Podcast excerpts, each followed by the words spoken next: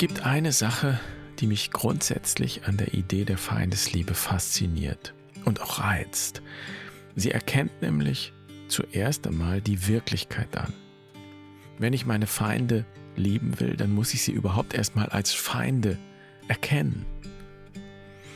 Feindesliebe bedeutet nämlich gerade nicht Feindschaft um jeden Preis zu meiden oder aufzulösen in Wohlgefallen. Zum Beispiel, indem ich mich willenlos unterwerfe. Das wäre keine Feindesliebe. Das wäre einfach ziemlich dumm. Jesus hat keine Harmonie gepredigt, sondern Gewaltlosigkeit und eben Liebe.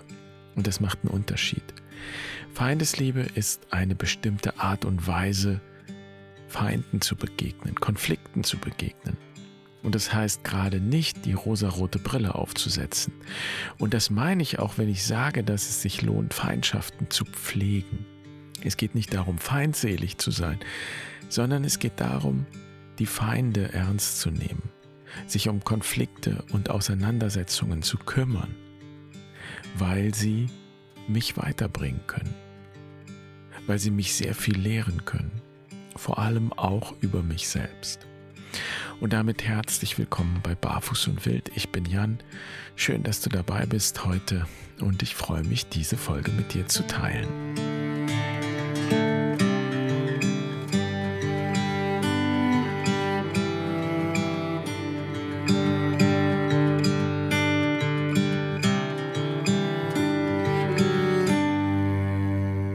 Feinde verursachen Leid.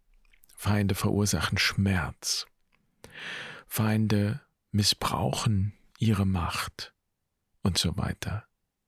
Und es gibt, mit Verlaub, eine Menge Arschlöcher auf der Welt. Manche regieren wirklich mächtige Länder. Ich finde es schwerer, Feinde im eigenen Umfeld zu benennen, in meinem Land und in meiner Region und in der Gemeinde, in der ich lebe, in meiner Familie.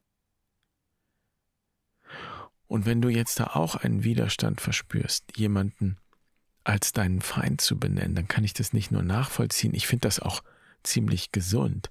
Es zeigt ja, dass du grundsätzlich mal offen bist für andere, dass du an ihnen und ihrer Sicht der Dinge interessiert bist, dass du in Resonanz gehen möchtest, dass du bereit bist für Austausch. Also wir wollen keine Feinde, wir wünschen uns keine Feinde. Und trotzdem ist es wichtig, die Dinge beim Namen zu nennen und nicht über alles irgendwie so eine Soße zu kippen. Es ist einfach nicht alles nur schön und positiv und konfliktfrei und wird es auch nie werden. Ich habe für mich die Erfahrung gemacht, dass meine Offenheit, mein Wohlwollen, meine Freundlichkeit, mein Einsatz, dass das nicht immer ganz nüchtern ist, von mir aus, nicht ganz selbstlos, sondern auch mit Erwartungen verbunden. Und manchmal würde ich sagen, ich bin wirklich naiv, weil ich glaube, dass nur wenn ich offen bin, wenn ich nett und freundlich bin, dass der andere Mensch das versteht und mir auch mit Offenheit begegnet und mit mir in Resonanz gehen kann und einfach Freundschaft schließen muss. Und das ist natürlich einfach nicht wahr. Es gibt überhaupt keine Garantie, dass jemand Freundlichkeit erwidert oder erwidern kann aus seiner Situation heraus. Also ich bin niemals ganz sicher vor Enttäuschung und Verletzung, worin auch immer das dann im Einzelnen besteht. Und vielleicht kennst du auch dieses Gefühl der Enttäuschung, wenn der oder die andere sich ganz anders verhält, als ich es erwartet und mir gewünscht hätte. Und aus dieser Enttäuschung könnte über die Zeit und langfristig eben, wenn das öfter vorkommt und wenn ich nicht hinschaue, eine Verbitterung wachsen, eine große, tiefe Enttäuschung über das Leben und dann traue ich am Ende niemandem mehr und rechne immer mit dem Schlechtesten. Und davor kann mich Feindesliebe bewahren. Denn Feindesliebe heißt nicht, alle Menschen zu Freunden machen. Feindesliebe heißt realistisch und wahrhaftig hinzuschauen, mit wem ich es jetzt zu tun habe und wie der andere sich verhält und auch was ich eigentlich wirklich jetzt gerade möchte. Feindesliebe ist das Ende des Nettseins. Und nett ist überhaupt keine Kategorie, die für die Zukunft in Frage kommt. So gesehen heißt Feindesliebe auch nüchtern zu sein und wachsam.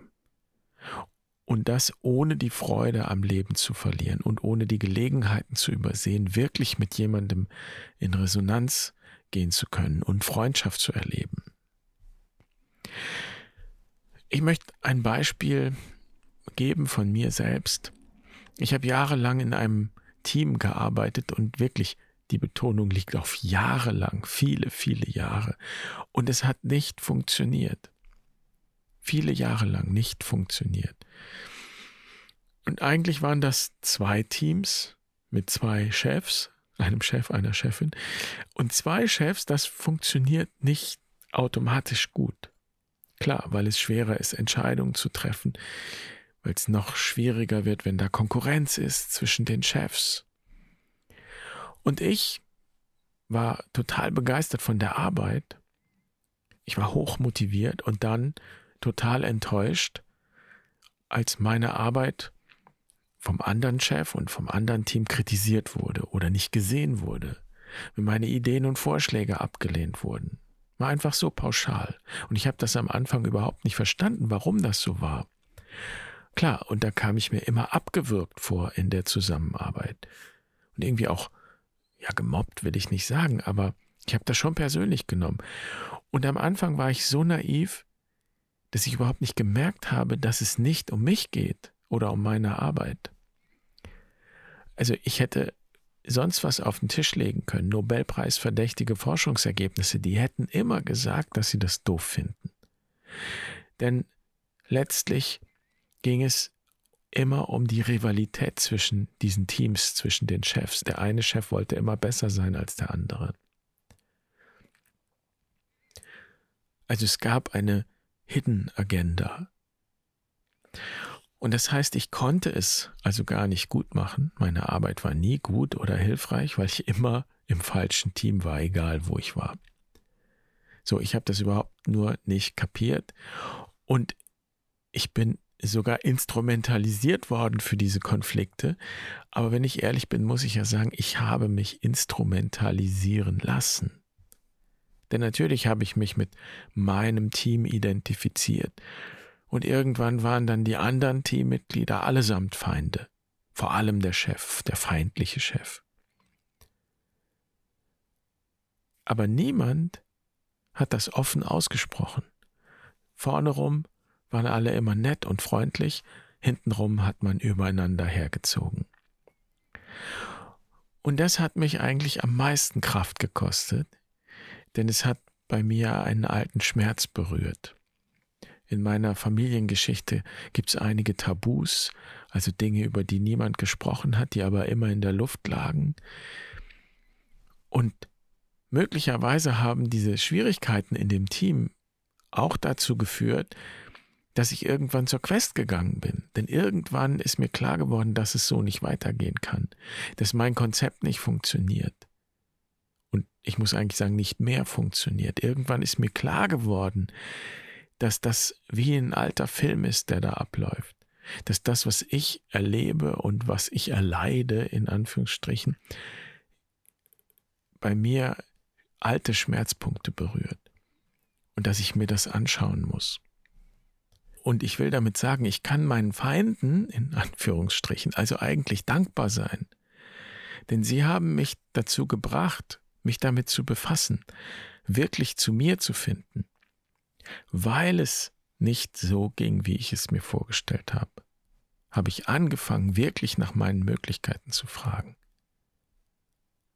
Und das heißt, Feinde und du kannst auch sagen Feindschaften und Konflikte und so weiter, können uns helfen, uns selbst besser zu erkennen und das schließt auch den Schatten ein, also unsere eigenen Schattenseiten. Denn Feinde greifen immer unser Ego an, unser kleines Selbst. Und daher können sie uns helfen, unser wahres Selbst zu erkennen.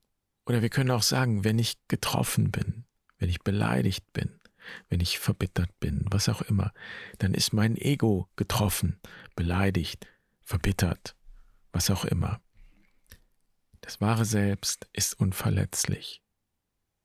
Das ist der Ort in mir, an dem Frieden ist, wo ich ganz bin, immer.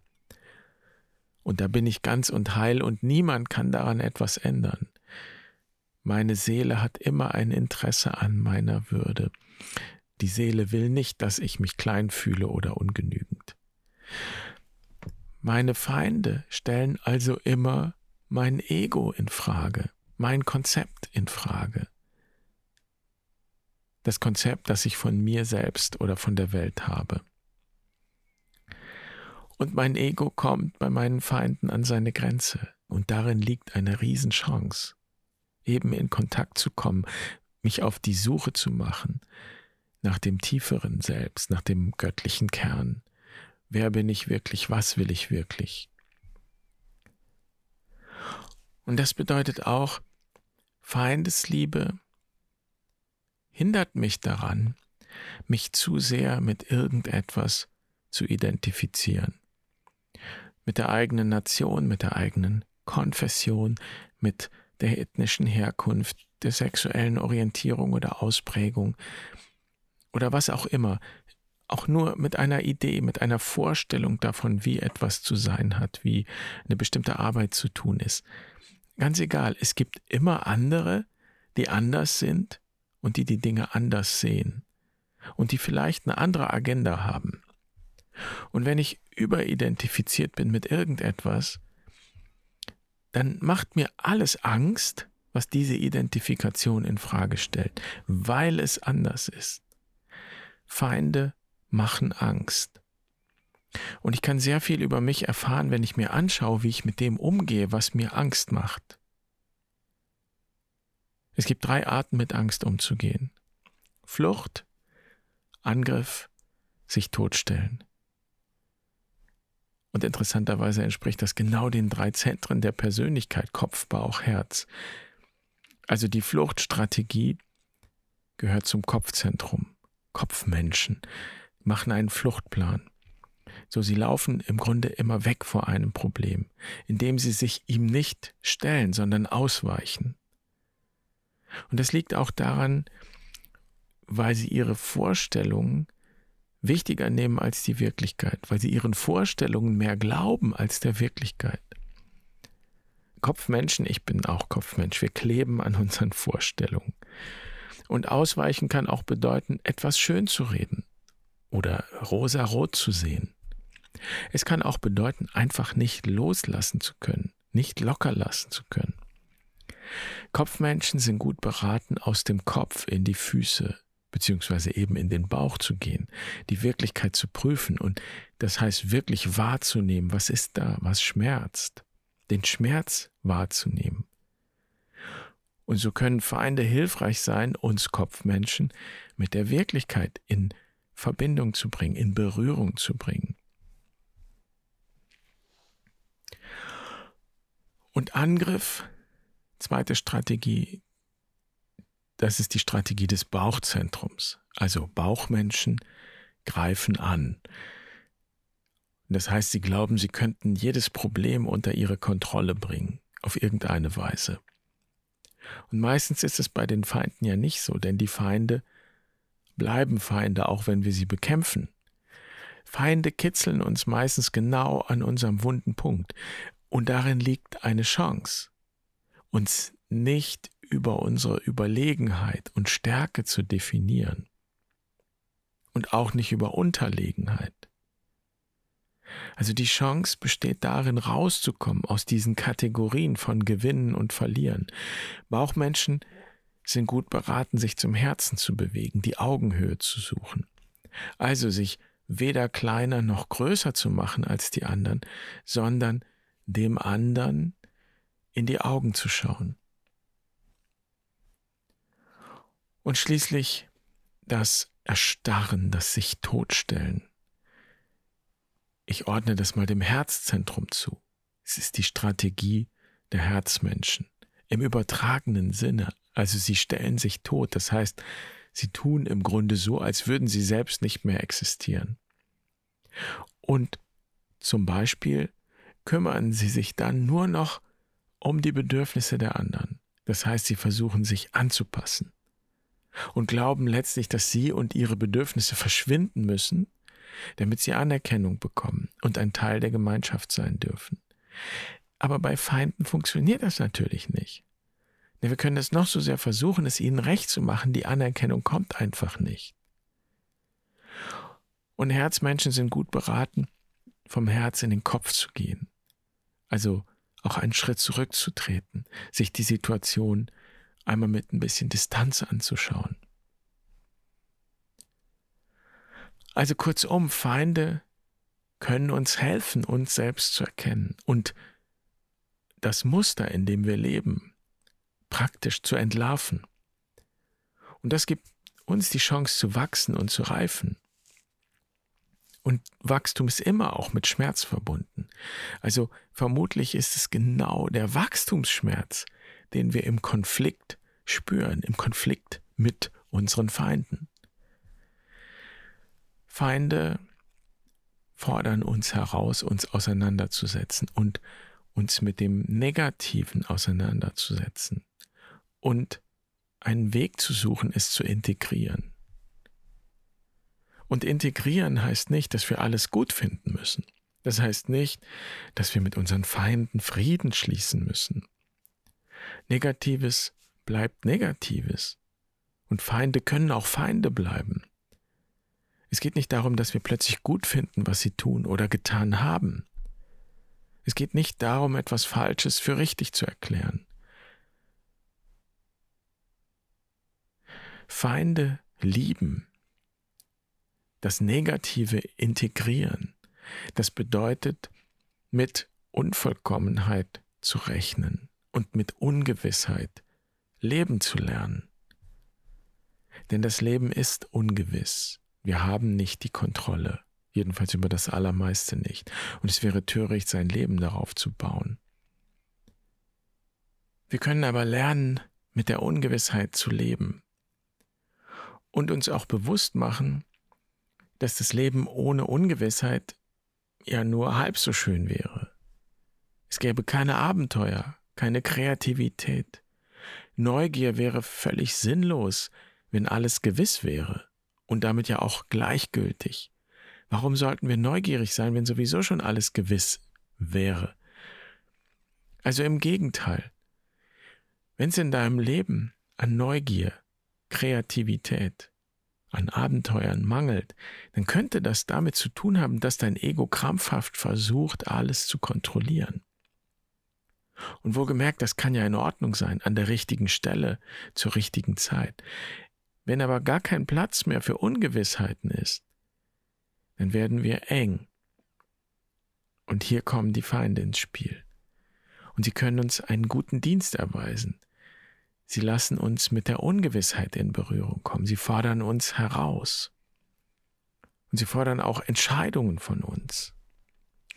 Und es ist eine Entscheidung, ob ich das Glas halb voll oder halb leer sehe. Es ist eine Entscheidung, wie ich mit Herausforderungen umgehe.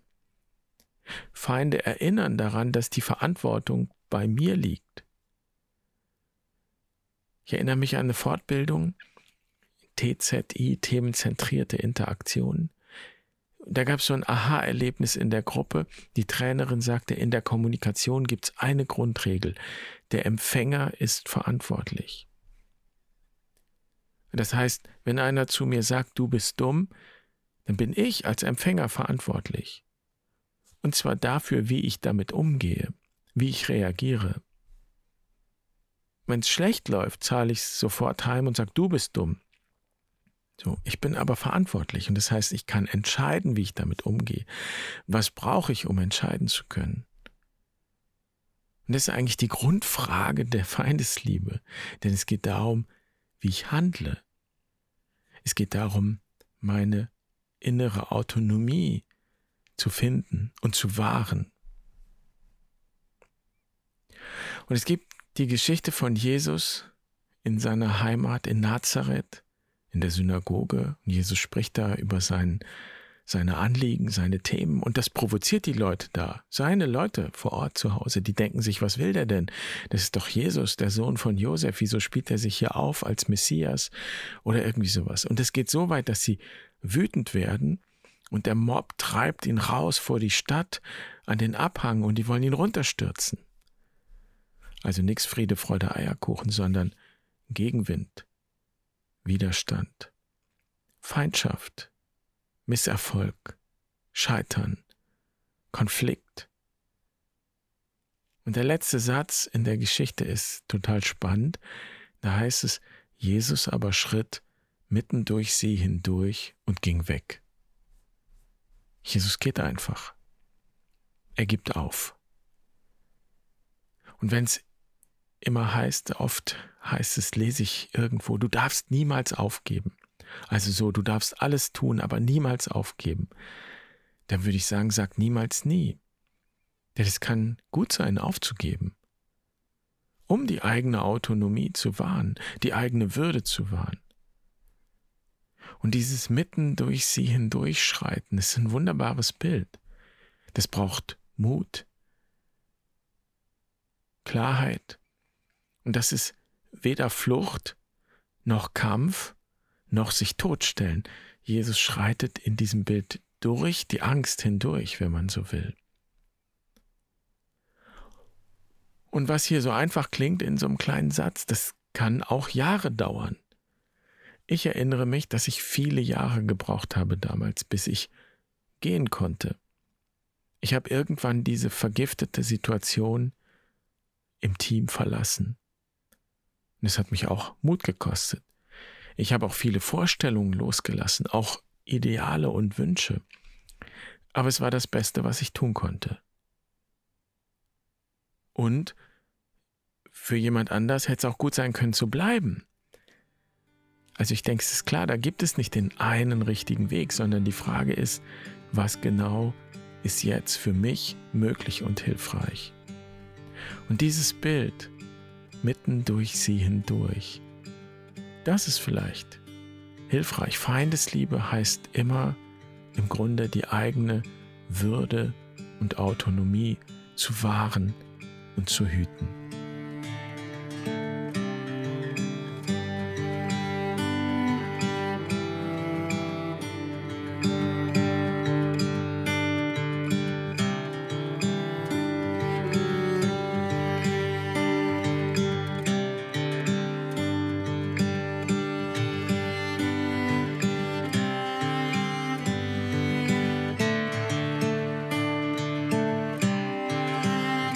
Das war's mal für heute.